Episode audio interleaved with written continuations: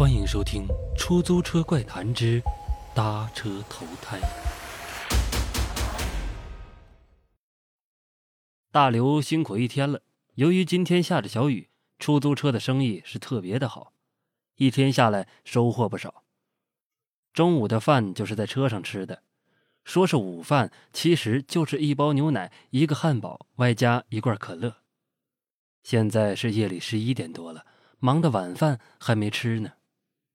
妻子打来电话说：“饭做好了，我跟孩子先睡，赶快回来吧，钱是挣不完的。”大刘心想是应该收车回家了，就把车上的顾客送到目的地，熄灭了的士标志灯。回家的路上还拒载了一个。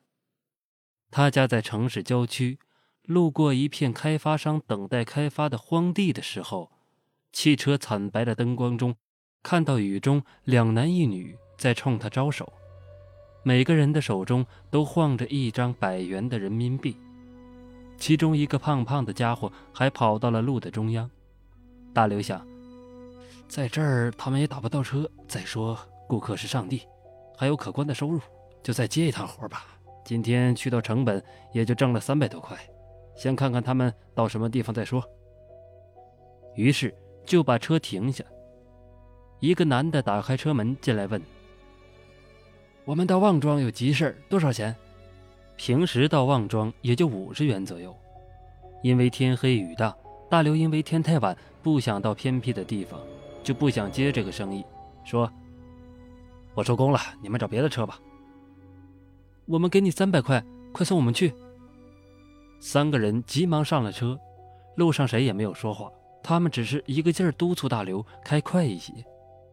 平时上三个人，他都能感觉到车子向下一沉，这次却没有。可能是大刘自己感觉疲惫的缘故，就没有理会。到了旺庄，他们在一个双扇木门前下了车。就在大刘接过三百块钱，把钱放到包中的时候，三个人突然就消失了。怪了，人呢？大刘下意识地看了一下车上的钟表，是半夜零点整。他打了一个寒颤，调转车头，飞快地回了家。第二天，大刘整理昨天收入，准备出车，突然发现昨晚收的三张钱是冥币。大刘脑子一懵，昨天明明收的是钱呢，整天与钱打交道，怎么会走眼呢？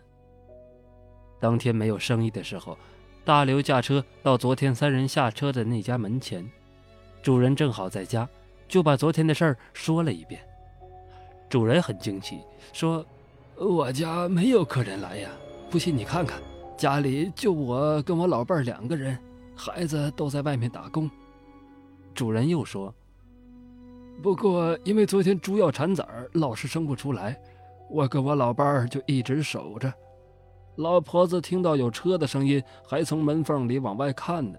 她过来一个劲儿对我说：‘我只看见车门自己开关。’”怎么没有看见人下来？